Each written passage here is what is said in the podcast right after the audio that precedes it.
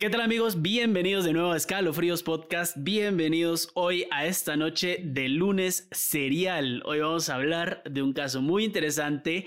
Y por cierto, bienvenidos al último episodio del año y último episodio de la segunda temporada.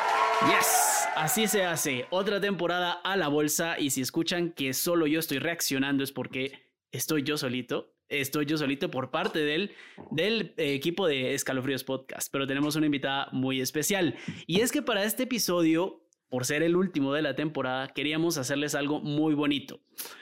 Quisiéramos subir episodios todos los días, pero no se puede porque tenemos que trabajar. Si quieren que dejemos de trabajar y hagamos esto en vez, pues nos pueden donar dinero. Ya saben que esa es la forma de hacerlo. Entre más nos donen, más episodios podemos hacer. Gracias a ustedes. Pero bueno, hoy tenemos un episodio muy interesante porque tenemos un duelo entre el bien y el mal, un debate bonito sobre la justicia y la moral y para eso traje a una invitada muy especial. Y es que yo escucho varios podcasts también en mi tiempo libre y uno de esos es un podcast de psicología que se llama Así somos. Este podcast lo pueden encontrar en Spotify, pero bueno, ¿para qué les estoy yo arruinando la sorpresa? Les doy, les presento a mi compañera, mi invitada de hoy, Elizabeth de León. Bienvenida, Elizabeth, buenas noches, ¿cómo estás? Hola, buenas noches, bien, ¿y tú? Hola. Bien, gracias. Aquí ya estando listos para escuchar tus comentarios. Para los que no la conozcan, eh, primero vayan a escucharla. Ya, pueden ir a escuchar su podcast. Eh, así somos. De hecho, contanos cómo te podemos encontrar en, en, Spotify y en qué otras redes te podemos encontrar a ti y a tu equipo. Sí, pues mira, nosotras somos cuatro. Está Rita, Mane, Sabri y yo. El podcast lo pueden encontrar en Instagram como Así Somos Pod y estamos en, Google Podcasts, en Apple Podcast, en Spotify, en cualquier plataforma de audio y nos pueden escuchar. Nuestro podcast es sobre salud mental y relaciones. Sí, es un podcast muy interesante. De hecho, yo lo he, tenido la oportunidad de escucharlo varias veces. De hecho, acaban de empezar a grabar, ¿no? Acaban de empezar, llevan como seis episodios. Sí, sí, seis, seis episodios. Sí, y es bastante bonito, es interesante porque hablan de, hasta ahorita han hablado de relaciones, de amor propio, de si somos capaces de cambiar, y es re cool porque a veces yo me pongo a Estuvo el primero, ¿verdad? Fue el primero. Eh, sí, si somos capaces de cambiar, estuvo muy, muy interesante. Es que es una pregunta bastante existencial, digámoslo así, porque ¿quién no se lo ha preguntado en, en términos de salud mental, de amor propio, en términos de todo? Y, y es bastante controversial también, porque hay mucha gente que piensa que no. Sí, yo creo que todos en algún punto vivimos eso en nuestras relaciones, siempre bonito y muy, muy interesante. Varias veces lo he escuchado ahí con los pañuelos y secándome las lágrimas pensando en todas las, las porquerías que me han hecho en mi vida, en mis relaciones y no se lo crean, no se lo crean. Tampoco es tan así, pero, eh, pero muy bonito, muy interesante y es un grupo también eh, muy agradable de escuchar. Entonces, recomendadísimo, ahí sí que canche approved, recomendadísimo el podcast, vayan a escucharlo, así somos. Y bueno, Eli, gracias por aceptar la invitación de hoy. Hoy tengo un caso para perturbarte la mente y ahí la, la teoría psicológica y que nos des un poco de análisis. Entonces, qué em, cool. Decinos ¿Qué sos? Digamos, tú estudias psicología, ¿qué estudias? Para que la gente sepa a quién traje aquí para, para que hablemos del tema. Sí, pues mira, soy estudiante de psicología empresarial, pero los primeros dos años de mi carrera son psicología general, básicamente. Entonces, sí, em, pues aprendí de psicología general, de psicología del desarrollo, de la teoría de la personalidad. Entonces, sé muchas como conceptos psicológicos eh, a nivel general Mm, y, entonces la verdad es que para un psicólogo es difícil perturbarlo. O sea, si un psicólogo se perturba, no, es, no está bien en su carrera. O sea, que busque otra carrera. Buena frase, me gusta, me gusta ese análisis, la verdad. Y es que es cierto, con las cosas que llegan a escuchar los psicólogos. Y bueno, ¿nunca consideraste psicología criminal o criminalista? No sé si se dice así. No, fíjate que nunca la consideré, o sea, súper interesante, pero creo que siempre me interesó más eh, el rollo de marketing, psicología del consumidor y por otros rumbos. Ok, está bien. Pues bueno, hoy voy a contarte un caso muy interesante latinoamericano y me vas a decir si después de esto te llama la atención meterte a algún tema de criminalista. Pero bueno, no está Wolf con nosotros hoy, pero eh, el otro año ya va a llegar con nosotros. Si quieren que estén todos los episodios, eh, Dónenos un poco de dinero. Esa es la solución. Esa es la solución para que hagamos más episodios todos los días. Pero, pero bueno, empecemos, entrémosle al caso porque a veces la gente se desespera que hagamos una intro muy larga. Igual se la tienen que comer porque el caso está muy bueno y esperemos que les haya gustado toda esta segunda temporada. Pero bueno, el caso de hoy es el de Ángel, Ángel Díaz Balbín, un asesino serial peruano. Pero, porque estamos en lunes serial, pero no es el personaje principal de esta historia, porque el personaje principal es el psicólogo que atendió a Ángel Díaz Balbín. Y vamos a ver ahora por qué. Comenzamos.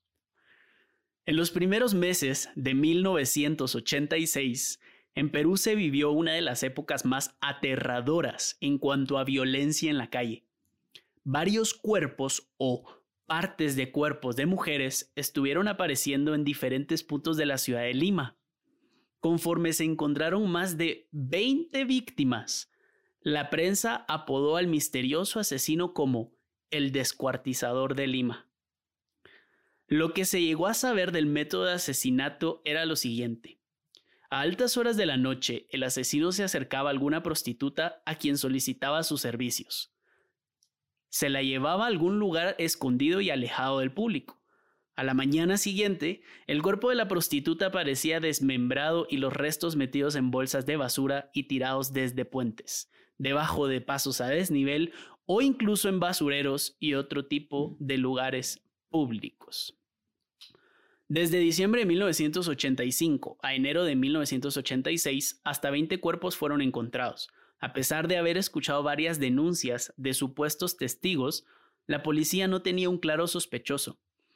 No fue sino hasta finales de enero que escucharon una declaración que les llamó mucho la atención. El 5 de diciembre del 85 ocurrió el primer crimen. Una prostituta que trabajaba en la avenida Arequipa fue vista por última vez rumbo al olivar de San Isidro, acompañada de un joven alto, fornido y con rasgos morenos. Un par de días luego, su cuerpo descuartizado fue hallado dentro de una bolsa negra. La policía ya tenía por lo menos una posible descripción del asesino, que era joven, alto, fornido y moreno. Lo siguiente fue analizar los cuerpos encontrados para rescatar, cualquier tipo de pista o patrón. De por sí ya se asumía que había sido un asesino serial y no varios asesinatos que solo coincidieron, por la cercanía de donde encontraron los cuerpos y los métodos con los cuales las asesinaron. Luego de un estudio de los cuerpos, la policía determinó que habían sido cortados con serrucho y que el corte hecho en ellos había tenido un alto grado de precisión. Para los que son los que nos escuchan normalmente todas las semanas ya, ya más o menos se van imaginando a qué vamos.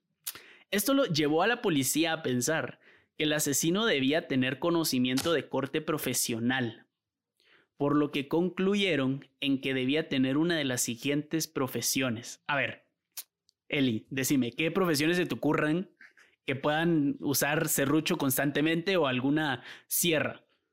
No sé, probablemente como carpintero, albañil, o bueno, o sea, no son profesiones, son como oficios, sí, como oficios. Mm, probablemente hasta cirujano. Me dijiste las tres exactas. Bueno, me dijiste albañil, esa era la única que no pensaron ellos. Ellos consideraron que podía ser carpintero, estudiante de medicina, estudiante de ah, medicina, o sea, cirujano probablemente, o carnicero. Ah, carnicero era lo más probable por tener el corte del, de saber cortar las partes del cuerpo, la carne, eh, no sé, los huesos, por ejemplo. Unos días después de llegar a esta conclusión, llegó a manos del coronel encargado del caso una pista trascendental. Alfonso Díaz Vela psicólogo del Instituto Nacional Penitenciario, informó que tenía en su lista de pacientes a un recluso con libertad vigilada cuyas salidas de la cárcel coincidían con la aparición de los cuerpos. ¿Qué es la libertad vigilada? En Perú en esta época la libertad vigilada significaba que tenés un preso, eh, lo puedes mantener en la cárcel, pero que tiene cierta libertad de poder salir siempre bajo eh, vigila de algún guardia que esté siempre con él, como que lo esté acompañando en algún momento. por ejemplo, el reo puede seguir viviendo, o sea, sigue dentro de la cárcel, sigue siendo un reo, pero puede salir todos los días a trabajar o puede salir cada ciertos días de la semana a trabajar y siempre regresa a la cárcel. Ya después se le deja salir a vivir en su casa, digamos, se reintegra a la sociedad, pero de cualquier manera tiene un policía que siempre lo está acompañando a cualquier cosa que haga. Pues en este caso, eh, Díaz Balbín era el preso que, que había estado siendo vigilado y que había tenido pues ciertas ocasiones en las que pudo salir de la cárcel. Y este psicólogo del Instituto Nacional Penitenciario pues habló con la policía y les dijo, yo tengo un preso que sus salidas encajan perfectamente con los días de aparición de los cuerpos. Sin dudar un momento, la policía arrestaría a Ángel Díaz Balbín. La policía no necesitó buscar mucho para encontrar a Balbín, ya que este aún tenía libertad bajo vigilancia, que era lo que les conté.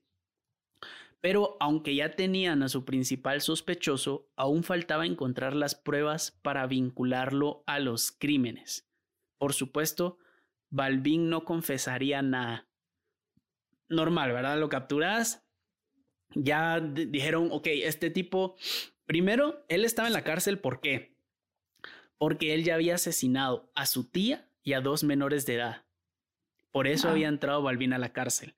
Primero y segundo, que encajaban los días perfectos con los días que aparecieron los cuerpos, pero no tenían pruebas de nada. Y por eso cuando yo les di el método, cuando les expliqué el método de asesinato, fue muy, muy vaga la, la explicación. Solo prácticamente se acercaban las prostitutas y al día siguiente aparecían muertas. ¿Por qué? Porque él no confesaría a nada. Así que el Departamento de Policía decidió solicitar ayuda de cinco psicólogos criminales. Estos examinaron al sospechoso y lo perfilaron como psicópata solitario con falta de afecto. A ver, Eli, ¿qué podrías decir de esto? ¿Qué nos puedes decir qué significa esto? Que son características que se presentan en un trastorno de la personalidad antisocial, que de esto se divide. ¿Qué es un psicópata? Un psicópata.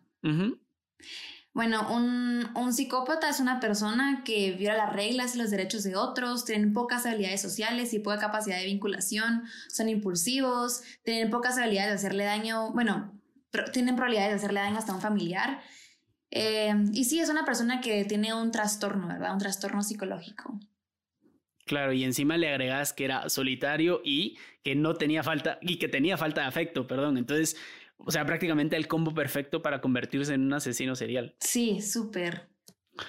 Pues algunos de los exámenes que le hacían, y quiero que, que escuches esto, tú me vas a dar tu, tu opinión de esto, pero me pareció súper interesante. Algunos exámenes que le hacían trataban que Balvin dibujara, Balvin, no Balvin, Balvin, sí, ya nos estamos pasando a J Balvin y eso sí, ya nada que ver. Balvin dibujara eh, escenas sociales comunes, como por ejemplo comiendo en una mesa, eh, viendo televisión, hablando con las personas. La policía luego reveló que en todos los dibujos que él hacía, las personas o las personitas que él dibujaba figuraban por no tener brazos ni piernas. Ninguno de los dibujitos que hacía de las personas tenían brazos o piernas. Además, los reportes psicológicos aseguraban que en todos los dibujos se abstuvo de usar un color, un color en específico. Decime, ¿cuál pensás tú que se abstuvo de usar? Que no usó. Ajá, que no usó. El blanco, el rosado, el amarillo. el rojo. El rojo fue el único que ah. él no quiso usar. Entonces tenemos dos elementos que la verdad es que en ningún otro caso de los que hemos hablado en el podcast me han salido, que es que no dibuja las pruebas eh, psicológicas que le hicieron, que no dibuja las piernas y los brazos de las personas, primero, y segundo, que no usa el, el color rojo. ¿A qué conclusión llegarías tú, digamos? ¿Qué podrías decirme una persona que hace esto? Pues Mira, aquí estamos entrando a temas que yo probablemente no sé muy bien, ajá, serios. Eh, pero si hablamos como una persona que dibuja a otras personas sin brazos y sin, y sin piernas, mm, es como así es como ve a las personas o piensa que estas extremidades solo no importan y probablemente si es que él sea un descuartizador, o sea, no, o sea, pues las, las, remueve del cuerpo y si no usa el color rojo es como no hay presencia de, de sangre, como de vida, ¿sabes? De vida. A eso me suena. sí, pues. Sí, sí, a mí también, la verdad, yo creo que bueno, mira, yo en mi mente pervertida de películas de terror y películas de crimen real y, todos los episodios y las historias que nos han mandado, pues yo me imaginé, eh, bueno, ajá, lo primero de las piernas y los brazos, yo me lo imaginé como que él tenía fascinación por, no sé, me imaginé que tenía alguna fascinación y por eso no las quiso dibujar, porque tal vez, no sé, cuando, no sé, o sea, cuántas veces nosotros cuando hacemos un dibujito de alguna persona dibujamos sus miembros reproductivos. O sea, nunca nunca dibujas el, pene de un hombre o los pechos de una mujer, o sea, siempre son palitos, siempre son así, porque tenés cierto, no sé, pienso yo que como los evitas por pena, por, no sé, por ser tabú, qué sé yo, por X o Y razón, nunca los dibujas. O, bueno, en la mayoría de los casos no los dibujas. Entonces yo creo que el, mismo, la misma importancia o el mismo significado le daba él a las piernas y a los brazos. Ahora, ¿qué se refería? Todavía no lo vamos a ver, pero eh, eso es lo que me parece. Y el color rojo, yo había pensado algo así como para evitar que lo, que, lo encontraran sospechoso, como para, como que él pensó que era una prueba y que si tomaba el color rojo iba a ser como, ah, ok, él fue el asesino. Entonces tal vez él lo pensó, digamos, lo, lo planeó, pero me hace más coherencia lo que me decís tú de que tal vez le quita la vida al, porque el color rojo también representa calor, ¿no? O sea, las mejillas rojas, eh, no sé, de cualquier manera. O sea, cabal, cuando, se, cuando se, te está circulando sangre en el cuerpo, pues vas a tener tus mejillas rojas, vas a estar colorado de ciertas, o sea, es, es normal que te circule la sangre, pero si no hay presencia de rojo es como no hay circulación de sangre, por lo tanto no hay vida. Claro, claro, también, pues, ajá, me hace bastante sentido eso, la verdad. Eh, pero bueno, no obstante las pruebas psicológicas que le hacían, era su antigua ocupación la que más lo incriminaba.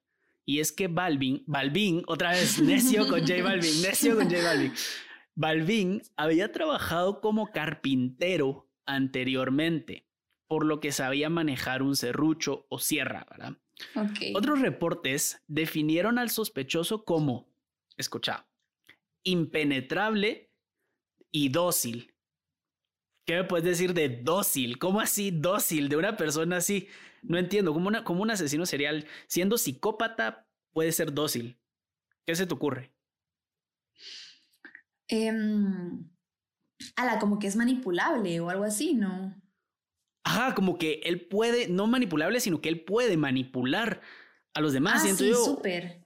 Y es que recordemos que un psicópata es planificador. Él crea sus estrategias, piensa, es pero una persona muy inteligente. Tal vez no inteligente, pero muy astuta. Muy astuta, claro, claro, sí. De hecho, lo hemos visto en varios asesinos seriales que siempre que, que son asesinos eh, seriales, digámoslo, como el, como el término lo define, es, es gente muy inteligente, muy astuta, digamos, que planea todo, que todo lo hace por, por, por, algún significado o deja pistas o, o, incluso le da pistas a la policía, que lo hemos visto como que le gusta el juego y toda esa estrategia, no todo es como alebrestado.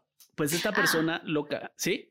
No, yo quería agregar otra cosa, otra característica es que suelen ser muy charming, como carismáticos.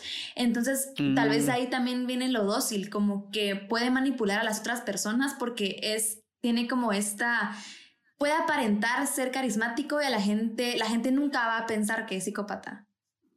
Claro, claro, como que se oculta, digamos. O sea, sí, sí, sabe, sabe controlarse. Eh, eh, suena irónico porque ese sabe controlarse es eh, mientras está en la policía, pero sale en las noches y sale a matar, ¿verdad? Entonces, sí, sí, sí.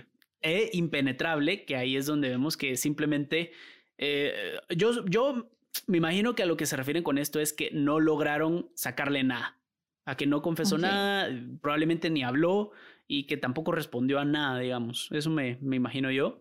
Pues eh, dicen que cumplía y cooperaba con todas las indicaciones, pero que no hablaba.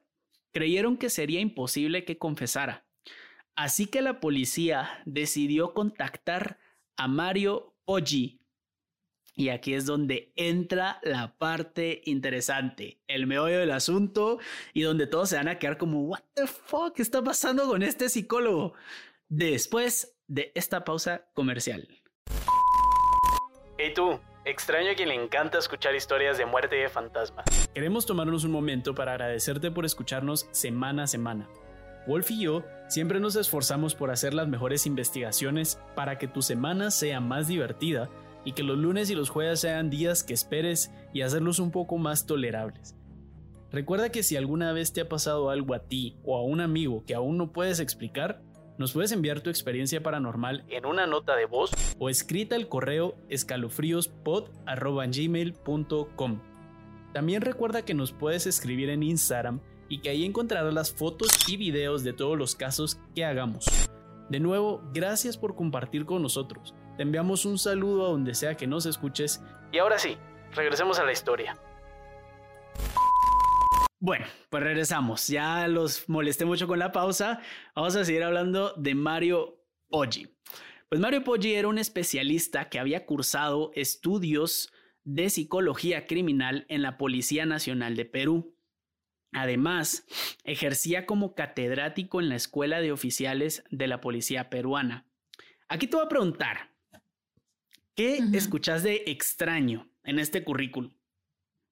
Es un especialista que había cursado estudios en la Policía Nacional de Perú. ¿Te suena algo extraño? Si no te suena nada extraño, está bien, pues, pero decime, ¿te suena algo extraño cuando te dicen, no, no te lo presentan como un psicólogo, sino te lo presentan como un especialista que cursó estudios de psicología criminal en la Policía Nacional de Perú? ¿Te suena algo extraño? Como que por qué un psicólogo estaría involucrado en la policía. Ajá, ajá, digamos, ajá, primero, ajá, primero todavía basta, bueno, psicología criminal y todo. A mí lo que me parece raro es que cuando, lo, cuando investigué decía que había cursado estudios y yo, o sea, como, como cuando, cuando te gradúas de psicólogo te dicen tiene un título, tiene una licenciatura, tiene una maestría. No dicen mm. cursaste, no, dicen cursaste estudios, ¿me entiendes? Ya, ya. Sí, tienes razón. Ajá, entonces yo, yo ve que como, ok, ¿qué está pasando aquí? Y seguí leyendo y, y, y dice esto. Pues Mario Poggi nunca finalizó sus cursos de psicología en la universidad, por lo que su título más alto fue el de bachiller. Una mega red flag. Exacto. Ahí fue donde dije, ok, ok, vemos por qué ya está haciendo sentido todo esto, pero eh, me parece increíble que la policía contratara a una persona que y encima era catedrático para otros policías, para otros em, psicólogos criminalistas. Entonces, eh, no sé, una situación extraña. Todo esto es investigación que he hecho de varios lugares porque es un caso eh, reciente, digamos, no reciente, porque es de los ochentas, pero comparado con otros, pues es más moderno. Eh, si en algún momento, porque nos escucha mucha gente en Perú, entonces, primero un saludo a Perú, un saludo a Perú, y segundo, eh, si haya algo alguna parte de la información que no sea verídica o correcta con lo que ustedes tienen, pues recuerden que nos pueden escribir para que lo tengamos en mente. Pero esto es lo que la investigación decía, que él no tenía ningún, eh, ninguna licenciatura ni título. Su título más alto fue bachiller y ya trabajaba como psicólogo. Es más, a él fueron a buscar cuando no podían sacarle nada a este asesino serial, supuesto asesino serial. Pues las versiones de sobre lo que realmente sucedió en ese cuartito de interrogatorio en las oficinas de la policía varían según los intereses a quienes les preguntes. Según la versión de la policía, Mario Poggi intentaba hacer enojar a Balbín. Le arrebataba la comida y le gritaba a centímetros de la cara. Sin embargo, no tuvo respuesta a ningún estímulo. En varias ocasiones le decía que sabía que él era el verdadero asesino y que se encargaría de comprobarlo. Balbín permaneció esposado y amarrado de los pies en todo momento. Oji se aprovechó de esta situación en varias ocasiones para colocarlo entre comillas, para los que no me estén viendo en YouTube, estoy haciendo comillas con los dedos, para colocarlo entre comillas en el suelo. Es decir, lo más probable es que lo tirara, ¿verdad? No creo que con delicadeza lo, bajara al suelo, pero eh, lo tiraba y todo. Según el guardia que vigilaba el interrogatorio, y de nuevo abro, abro comillas en interrogatorio, porque después esto se, se, le se le llamaría tortura, se le declararía tortura o se le acusaría de tortura. Al quinto día, Poggi le pidió que saliera. Esto se lo dijo al guardia, que saliera, porque quería hacer un experimento con el sospechoso. El guardia le hizo caso. Cinco minutos después, Poggi salió de la celda, gritando que había acabado con el descuartizador. Alebrestado celebraba que acababa de librar al mundo de un monstruo. Cuando los guardias llegaron a la celda, Balbín yacía muerto en el suelo con un cinturón en el cuello. Va, esta es versión de la policía. Es decir, no te dicen nada de lo que pasó ahí adentro. Ellos se exculpan de todo, dicen el guardia salió, la policía no tuvo nada que ver y todo. Según Mario Poggi, que fue la, la, otra parte, digamos, la otra parte sería, eh, pues Balvin, pero él ya está muerto, entonces pues, no se puede, pero la otra parte, Mario Poggi, según él, ya estaba desesperado de que Balvin no confesara. Él sabía y estaba seguro que tenía enfrente al verdadero asesino serial, por lo que unos días antes de matarlo, fue a las oficinas de una revista peruana llamada Caretas. ¿En algún momento has escuchado una revista así? No. No, va, pues es una revista tipo Mad Magazine, que, son revistas como de farándula, como de varios tipos de cosas, ¿verdad? no farándula, sino de casos sociales, pero lo hacen como bastante como pop, digamos, no formal. Va. En fin, es una revista social y de farándula en Perú, ¿verdad?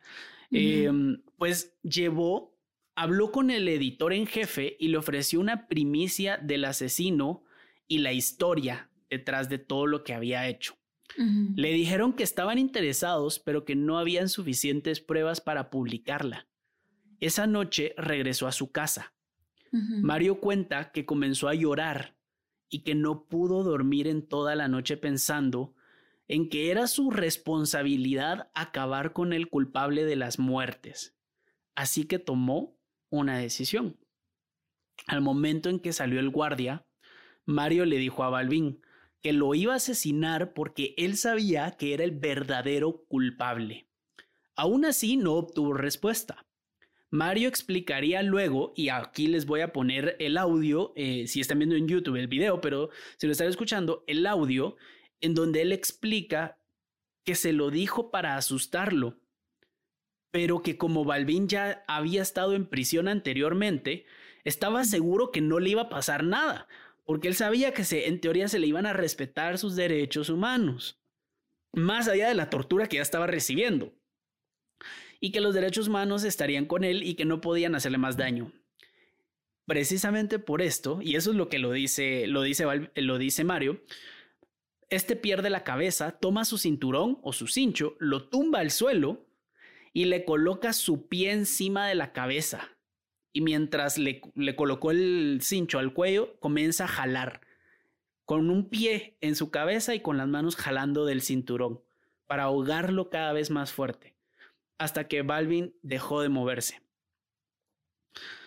Poggi es sentenciado a siete años de cárcel, de los que solo cumple cinco por buena conducta. Durante todo el juicio se llamó a sí mismo como un justiciero y héroe de la sociedad. Decía que como buen cristiano tuvo que matarlo para salvar al mundo de ese mal. ¿Qué te parece? Ah, vaya. No, sí, que escalofriante. Va, si, si, una, si digamos que Balvin era el supuesto asesino, porque encima nunca se demostró nada. Nunca se demostró nada, porque no solo no habían pruebas, sino que no habían confesiones. Y, el testigo ocular que dio la declaración de cómo veía el, asesino también era de noche, o sea, todos se van a ver morenos en la noche, pienso yo, y, va a ser bastante difícil, en fin, fue una locura esto. bueno, después, todo, porque todavía no ha acabado el caso, este señor se convirtió en una sensación. Se convirtió en... La prensa lo quería entrevistar por todos lados y por todas partes y todo Para empezar, me parece extraño que solo le hayan dado siete años de cárcel, aunque creo que la prensa y bastante el público como que tuvo bastante incidencia en esto, porque en teoría mucha gente estuvo de su lado. Mucha gente estuvo de su lado diciendo eh, que bueno que mató a un asesino qué bueno serial. Que lo mató. Claro, ah, sin, sin haberse comprobado que él era. Y es que esa es la cosa. Y es como cuando aquí en Guatemala, estoy seguro que en todos los países de Latinoamérica, la gente dice hay que quemar a los ladrones, hay que matar a los rateros y todos estos este tipo de justicia como vengadora, digamos, de, la sociedad, sin haberse comprobado en este caso, ¿verdad? Que Balvin fuera, que Balvin fuera el verdadero asesino. Sí. Y es, que, la vida después, sí, sí, sí, ah, sí. Que también, o sea, recordate que, mm, que pues este Balvin había sido preso porque había matado a familiares, o sea, ya tenía cierto como prejuicios, la gente tenía ciertos prejuicios de él por ser un asesino, pero quién sabe si había asesinado a las demás personas, ¿verdad? O sea, eso es cosa aparte. Claro, es cierto, ya, ya se me había olvidado eso. Encima, eh, ajá, la imagen de Balvin en la sociedad pues era obviamente muy, muy, estaba muy deteriorada por los crímenes que había cometido. Es decir, ya era un asesino. Ajá, y había como ciertas, ciertas evidencias parciales, como que cuando tenía libertad Em, coincidían con el tiempo de, los, de estos asesinatos, pero, claro. o sea, puede sonar como a la mar, entonces sí es cierto, pues, pero realmente no, no sabemos. Exacto, todo apuntaba a que él era el asesino, pero no se sabe. Y aquí entra un factor importante que por más que investigué, no había una sola versión, habían varias versiones. Y esto es lo que quisiera que me ayudaran nuestros amigos de Perú. Y es que, según la prensa, según aquí en, en donde investigues, ¿verdad? Eh, los asesinatos, los, los descuartizamientos aún continuaron después de la muerte de Balbín. Y ahí es donde se demuestra, o la gente alega, no se demuestra, que la gente alega que se asesinó a una persona, entre comillas, por supuesto, inocente. ¿Sí? Que inocente de esos cargos. Hay otras versiones que dicen que ya no ocurrieron descuartizamientos. No entiendo cómo pueden haber dos versiones de esto porque es algo que o pasa o no pasa, pero estoy seguro que nuestros amigos de Perú nos van a escribir eh, cómo fue la situación. Pero bueno, más allá, quiero ir más allá y no hablar tanto de lo que hizo, sino de él, de Mario Poggi, y de que lo analicemos un poquito. Y te cuento, desde que salió de prisión, Mario estaba solo. Su mujer lo había abandonado. No tardó mucho en denominarse a sí mismo como loco, el loco de Lima. apropiado apodo para una persona que se pintó el cabello de verde y vagaba por los parques de la ciudad de Lima ofreciendo sus servicios de psicólogo a transeúntes. También se lanzó para presidente del Perú y recibía a la gente en su casa completamente desnudo. y no digo que por pintarse el pelo de verde fueran locos. Yo una vez me lo pinté, no de verde, pero me lo decoloré. Entonces no por eso van a ser locos. Y, qué bueno ser loco, la verdad. Eh, pero no por eso digo que sea loco, sino por el hecho de la combinación de todo lo que le sucedió. Sí, esos y que al final, claro, y al final pues hay varios videos de él en, en plazas y en parques, que la gente llegaba y le decía, hola Mario, ¿cómo estás? Y lo grababan. Ya sabían que él se iba a echar un su discurso de locura. Y siempre le preguntaron, porque era tan accesible ir al parque y verlo, que le preguntaban, ¿tú lo mataste? Y él siempre decía, sí, yo lo maté. ¿Y por qué lo mataste? Y en todas las veces, que en todos los videos que encuentran en YouTube de él, en todos cambia la versión. En algunos dicen, yo no lo maté. En algunos dice que la policía lo mató, pero que lo inculparon a él. En otros dice que él lo mató porque el cuate confesó, el eh, Ángel Díaz eh, Balbín confesó y que por eso lo mató. Y en otros dicen que no confesó, pero que él ya sabía y por eso lo asesinó. Un personaje completamente interesante. Y pues Mario Poggi falleció el 26 de febrero de 2016, hace cuatro años, a sus 72 años, tras sufrir dos paros cardíacos seguidos. Entonces, de este personaje te pregunto, primero, ¿crees que había algo en esa relación psicólogo-paciente que lo llevó a asesinarlo? Y, a esto voy. O sea, ¿a qué me refiero? no lo había hecho antes. Él era un psicólogo criminalista que trabajaba para la policía de Perú. En algún momento se tuvo que topar con otro asesino, con otro ladrón, con alguien criminal, ¿me entendés? Y nunca había asesinado a alguien. ¿Crees que algo de, lo que te he contado de este tipo, del supuesto asesino, crees que lo haya hecho a él perder la cabeza o por qué crees que haya pasado esto? No sé, probablemente tenía algo en contra de Balvin. Tal vez Balvin mató a algún familiar que también era familiar de, Mario Poggi o, o, había como que cierto, mm, ¿cómo se dice? Eh, conflicto de intereses. Em, o tal vez el hecho de querer ganar como un argumento y que él saliera como ganador y el otro perdedor y, solo no lograba conseguir lo que quería. Hay personas que tal vez se desbordan cuando de verdad no consiguen lo que quieren, son impulsivos y responden de ciertas formas súper desadaptativas, entonces puede ser algo así. ¿Tú qué pensás? Pues me suena eso que me decís de que, de que puede ser muy impulsivo, ¿verdad? Me, me, imagino que tal vez no fue un incidente solitario, sino que tal vez eh, Poggi ya tenía un, eh, un background, un historial de malas reacciones o de, no sé, tal vez por algo trabajaba con la policía y no trabajaba con pacientes de la normales, digamos, o, o, comunes de la calle, digamos. Tal vez por eso trabajaba solo con criminales, tal vez él tenía una manía o algún, alguna afición a los criminales o qué sé yo, de alguna manera. Yo creo que igual, ajá, tal vez algún trauma de niño o de alguna forma que lo trataban sus padres o sus amigos cuando él era joven, lo marcó y, y pues generó estas respuestas ya de grande. Sí, sí, también. De hecho, uno de los factores que mencionaron que encontré en la investigación fue que eh, se le hace una entrevista, ¿verdad? Como hicieron un documental, por supuesto, y todo, eh, entrevistan a otro psicólogo y él menciona el síndrome de justiciero. Y le dice así ah, porque al final eh, Balvin y Poggi eran más, igual, más similares de lo que ellos se daban cuenta. Sí. Y es que, ¿por qué los asesinos? Y, él habla de esto y es la primera vez que yo lo escuché, la verdad me, hace mucho sentido, tú me dirás, pero ¿por qué los asesinos seriales se enfocan mucho en matar a prostitutas? Por ejemplo, porque siempre empiezan con prostitutas. Bueno, no siempre, ¿verdad? Eh, la mayoría de los casos, por lo menos casi todos los que hemos leído aquí, eh, matan prostitutas o mujeres pues que, que trabajan de eso, ¿verdad? Y yo creía que era por la facilidad, porque pues son mujeres que andan solas en la calle en la noche, por ejemplo, y que andan, eh, ajá, y que es más fácil secuestrarlas, digamos, solo ellas mismas se suben al carro, tú las engañas de que les vas a pagar y todo, y te las llevas y las matas. Yo creo que es, yo creía que era por eso, digamos, que es la presa más fácil.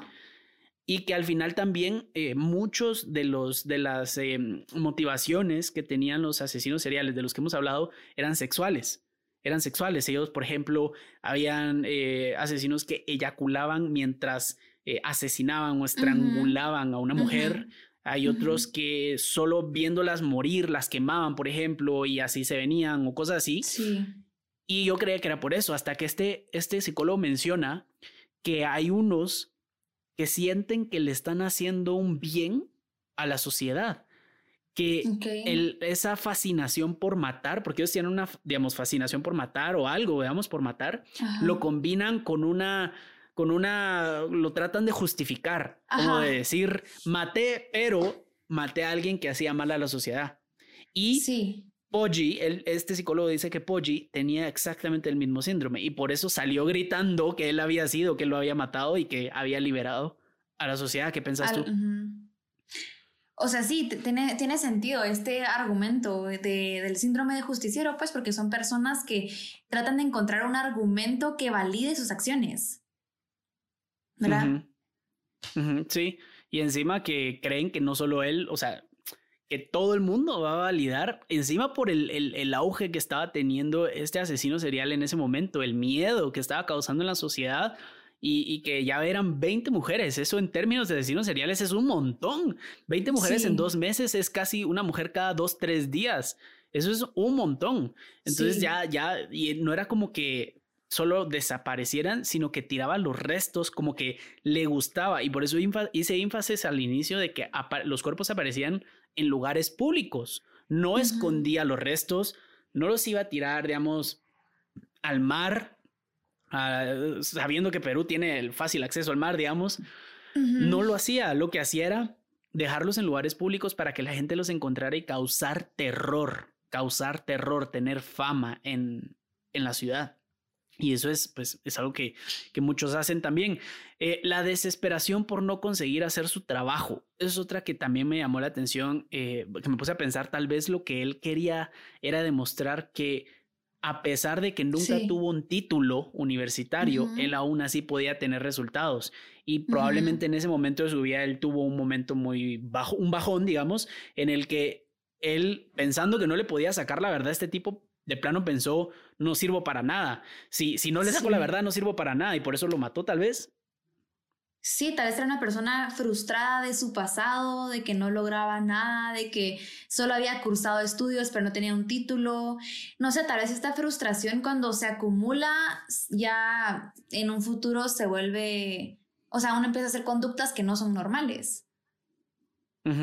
Sí, sí, sí, al final Cabal, eso yo creo que al final era un, no sé, era un algo con lo que cargó desde que supo que no había terminado la universidad y que él era un fraude, un fraude, era un fraude porque no era daba clases de algo de lo que él nunca se graduó. Entonces, en términos de sociedad, era un fraude. Podría saber más que un psicólogo normal, sí, claro, pero el título no lo tenía y eso tal vez le afectó en su cabeza. Él pudo haberse considerado como un fraude. Y al final, pues con la locura que le agarró, me parece también extraño el por qué. Porque digo yo, no sé, alguien que cree que hizo lo correcto nunca se volvería loco, pienso yo. No hay un ejemplo de, de alguien que, que, se haya vuelto así, digamos, ¿verdad? Que, que creyó, creía que hacía lo correcto y al final se volvió loco. Él de verdad se volvió loco y sí hay videos de él lanzándose a la candidatura de presidente de Perú. Obviamente en el parque, pues alguien lo graba y él en el parque se pone a hablar de que va a ser presidente y que tiene muy buenas ideas, que va a dar libertad a la prensa, que la verdad es una muy buena idea, pero que les va a quitar de, de impuestos a los medios. Y, en fin, tiene como cierto razonamiento y me parece extraño que se haya vuelto loco. En tu opinión, ¿por qué se vuelve loca una persona? Bueno, es multifactorial, o sea, hay varias razones por, los, las cuales una persona se volvería, eh, tendría conductas desadaptativas y no estarían conforme la normalidad. Eh, pero puede ser genético, puede ser algún trauma que han vivido de, en la infancia, eh, frustraciones de la vida, como lo mencionábamos, de su carrera que no logró nada, em, o, trastornos que se desarrollan, ya sea, como mencioné, genéticamente o durante el desarrollo. Muchas razones, pero no sé, esto tal vez se deriva de lo que habíamos hablado, ¿verdad? De, la frustración de no haber logrado como su ámbito profesional, de no autorrealizarse en ese ámbito. Em, y probablemente, sí, ¿tú, qué pensarías? Pues de loco es, es difícil, ¿verdad? Porque hablar de locura es muy difícil más hoy en día que pues todos tenemos derecho a expresarnos de la forma que querramos, etcétera, etcétera, etcétera, pero definiendo loco como fuera de lo común o de la norma, que la norma sería la regla no escrita en la sociedad, es decir, todos nos saludamos de buenos días no porque esté escrito que nos tenemos que saludar de buenos días, sino porque así es la norma en el país, digamos, en la comunidad. Eh, siguiendo esa definición, la locura de decir me vale madres el sistema, me vale madres lo que todos ustedes hagan, yo voy a hacerlo, no sé, algo diferente. Yo creo que se dio cuenta que toda su vida había sido así por el hecho de que nunca sacó su título. Como nunca sacó su título y de todas maneras trabajaba de psicólogo, tal vez eso le hizo meterse en la cabeza de que él no tenía por qué seguir las reglas de la sociedad para seguir siendo él. Entonces ahí fue como, como que, no sé, ya dijo él, voy a inventar mi mundo en mi cabeza, porque es muy interesante y les vamos a poner el video en Instagram, donde él abre las puertas a una entrevista que le hacen a un medio peruano y pues precisamente está desnudo, completamente desnudo. Y es una casa pues muy humilde, eh, pues muy, no, la verdad no es muy bonita, digamos. Y en su cuarto, encima de su cama, él tiene varios foquitos de diferentes colores en donde él como que le explica al de la televisora, le explica algo, como que le intenta explicar que es una prueba psicológica o algo así de que qué color enciendo, qué, qué color prefiero encender primero, en qué secuencia enciendo los colores, las luces y tiene, es como un, ¿cómo se llaman las cosas que cuelgan de las cunas de los bebés? Ah, los móviles, ¿no? Móviles, los móviles, ajá, los móviles, va. Es, es un móvil. Él se acuesta en su cama completamente desnudo y empieza a encender las luces. Y es una escena bastante bizarra, bastante rara, pero al mismo tiempo no puedes evitar pensar, él sabe algo que nosotros no. y lastimosamente, la televisora. Él tiene un poder en sus manos que me da escalofríos. Cabal, cabal, él, algo ve que nosotros no vemos o él algo percibe que nosotros no percibimos. Y es que es interesante pensar en que la gente que a veces nosotros creemos que está mal de la cabeza, puede ser que ellos sean los que estén bien y nosotros seamos los que estemos mal. Y es escalofriante pensar en que nosotros somos los locos. O la normalidad es que seamos tontos y la gente muy inteligente es anormal porque no, o sea, pues por promedio hay más gente pendeja. exacto, exacto. Sí, sí, hay más gente. Somos más pendejos, somos muy pendejos. ¿Por qué crees que seguimos comiendo McDonald's, por ejemplo? Y ya le estamos dando el spot publicitario a McDonald's. Pero ¿por qué crees que nosotros nos ponemos hasta el pedo y hasta la madre de guaro? Eh, los viernes en las noches. O sea, sabemos que no nos hace bien y de todos modos lo hacemos. Sí. Entonces, eh, o sea, no sé, el, humano es tan complejo que, es interesante. La televisora lastimosamente lo tomó como un chiste en la entrevista y, en vez de preguntarle más por lo que hacía, simplemente se reían de él. Entonces, eh, claro, es televisión de los noventas, creo yo, del 2000, por ahí era una entrevista del 2002. Pero, pero bueno, un caso bastante, bastante interesante. ¿Algo que querrás agregar de análisis psicológico? Solo imagínate que hubiera donado su cerebro a la ciencia. ¡Qué cool! Ala, y sabes que, de hecho, bueno, eso sí no lo leí, no lo leí, no creo, es que cuando, como murió de repente y ya estaba pues haciendo otras cosas, de plano no, no dejó escrito eso, pero en el documental que hicieron de él, supuestamente recolectando las citas que él dijo, o sea, entrevistándolo a él, él, él cuando asesinó al, a, este Balbín y llegó el guardia, le dijo que acabó con la maldad y que por favor se encargara de que le extrajeran el cerebro para poder estudiarlo al, al cuate que, que él mató, Ajá, al, asesino, al supuesto asesino. Y entonces yo me quedé como, eso es, era, lo actuaron en el documental, es actuado, pero me imagino que ah, lo dijo pues en algún momento y, y, también es algo que me, en ese momento dije, oh, tal vez todos los psicólogos dicen eso. Cuando todos los psicólogos criminales dicen eso, tal vez. Ups. Pero no soy asesina serial, no soy psicópata, solo soy psicóloga. Cabal, solo soy psicólogo. Pero, pero sí, es que es fascinación por la gente que encuentra un espécimen increíble y lo quiere estudiar eh, más allá de la vida. Y tal vez también pudo haber sido motivación. Eso. Eh, sí, es que es lo que tú mencionas, que en la entrevista pues solo, solo lo agarraron como gracia, pero no le hicieron más preguntas sobre su vida. Entonces, a eso, a eso mm, iba mi, mi, mi, tema, pues, de, de, estudiar su cerebro, pues, porque no profundizaron en la entrevista, solo, solo se rieron, pero nunca se pusieron a pensar por qué, el porqué de sus acciones, ya sabes. Sí, sí, sí, es que lástima, pero así es como se lo toma, la verdad, así es como se lo tomaron en Perú. Eh, igual, estoy seguro que algo tuvieron que haber hecho. Escribió dos o tres libros, creo yo. Eh, se me olvidó decirles, escribió dos o tres libros, los busqué, pero en, en Amazon por lo menos están agotados y los busqué también pirateados, digamos, y no los encontré. Eh, ahí se los voy a poner en Instagram también en las fotos que vamos a subir para que puedan buscar los libros. Tal vez alguien los encuentra. Sería interesante leer lo que escribió. Escribió dos antes de asesinar a Balbín y escribió uno después. Ese es el que vale la pena. Ese es el que va a estar interesante. No, tal vez comparar el pre y el post, ¿no? También, también es cierto, cómo escribe antes y cómo escribía después.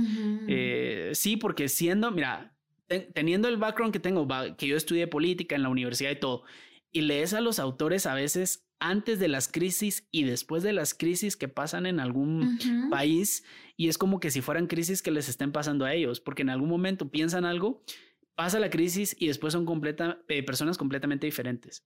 Entonces, sería interesante leer cómo él veía el mundo o cómo él veía a sus pacientes o de lo que haya escrito. Sería interesante, sí, sí tener razón. Incluso en el libro. Ay, perdón. No, decime, decime. No, que incluso en el, en el libro previo al asesinato pueden encontrar respuestas. O sea, la investigación y mm, todos los criminalistas hasta pueden encontrar respuestas de sus estrategias o de su plan. Sí, es cierto, tal vez algo, algo, la motivación, por ejemplo, que lo haya llevado a eso. Qué buena idea, es cierto. Pues ya saben, si encuentran los libros, busquen ahí eh, Mario Poggi libros y van a encontrar los tres libros que escribió. De hecho, me voy a tomar la molestia de buscarlos ahorita para poder darle los nombres, porque tal vez ustedes sí los encuentren. Porque yo los busqué, incluso tengo una página en donde normalmente busco los, los libros y, y pues no están. Eh, uno se llama Yo solo sé que soy un imbécil. O sea, es como una referencia al yo solo sé que no, que no sé nada, solo que dice yo solo sé que soy un imbécil. Este lo publicó en el 75, 10 años antes de que ocurriera esto de, de, de, Balvin. Y el primer libro que publicó del 70 se llama Mi primer pajazo. No sé a qué se refiere con pajazo en Perú. No sé realmente. Y de último, en los 90, ya estando en la cárcel, eh, escribió un libro, bueno, yo creo que es el año que salió de la cárcel, El Decálogo de la Correa Vengadora, texto que se refiere al cinturón con que mató a Balbín. Interesante también. si alguien los encuentra, si alguien los encuentra o ya los tiene en Perú y que nos mande, no sé, un PDF, sería genial para que se lo podamos compartir a todos los que les gustó y les llamó la atención el caso de Mario Pochi. Pero bueno, te agradezco Eli por haber estado en el último episodio del año y de la segunda temporada. De una vez les aviso a todos que por supuesto que va a haber Escalofríos temporada 3. Creo que es una serie más esperada que The Crown. Mentira, aquí yo creo que no hay ninguna otra serie más esperada que The Crown, porque todos queremos ver cómo matan a Diana. ya nos cayó mal el príncipe Charles. Pero esperemos que les haya gustado esta segunda temporada. Todos los episodios los hicimos con mucho cariño, con mucho aprecio y trabajamos bastante con Wolf para poder llevarles los mejores casos. Ya saben que nos pueden estar enviando sus anécdotas paranormales por nota de voz al correo escalofríospod.com o escritas que ya hoy salieron, eh, el día que estamos grabando este episodio salieron unas. Entonces también les los invitamos a que nos sigan mandando sus anécdotas. Para mí ha sido un gusto. Gracias Eli por estar con nosotros. Recordanos tu podcast y tus redes sociales, por favor. Gracias a ti por invitarme. Y el podcast es así, bueno, arroba, así somos pod. Eh, y sí, ahí nos encuentran en Instagram, en YouTube y en cualquier em, plataforma de audio. Gracias, gracias. Y sí, cabal, ahorita estoy viendo eh, tu página, es arroba somos pod en Instagram y así somos en cualquier plataforma de audio o YouTube, ¿verdad? También sale en YouTube, las he visto en YouTube. Eh, sí. En YouTube también las pueden ver si las quieren ver a estas cuatro chicas súper guapas y súper inteligentes las pueden escuchar y seguir sus consejos porque dan muy buenos consejos, súper recomendados. Y bueno, esto ha sido todo. Les agradezco por esta segunda temporada. Los quiero mucho a todos los que nos escuchan desde México, Estados Unidos, Argentina, Ecuador, Chile, Perú, Colombia, España, Dinamarca. No sé quién chingados nos escucha en Dinamarca, pero hay como tres personas que nos escuchan desde ahí. Noruega, Reino Unido, Italia, Noruega, ya lo dije así, Noruega y eh, había uno en unas islas de algo, islas no sé qué. También les mandamos un saludo, un fuerte abrazo. Honduras y El Salvador también. Y si se me olvidó algún país, igual, les mandamos un fuerte abrazo. Nos vemos el próximo año. Feliz Navidad, feliz año. Yo soy Canche y nos vemos a la próxima. Chao.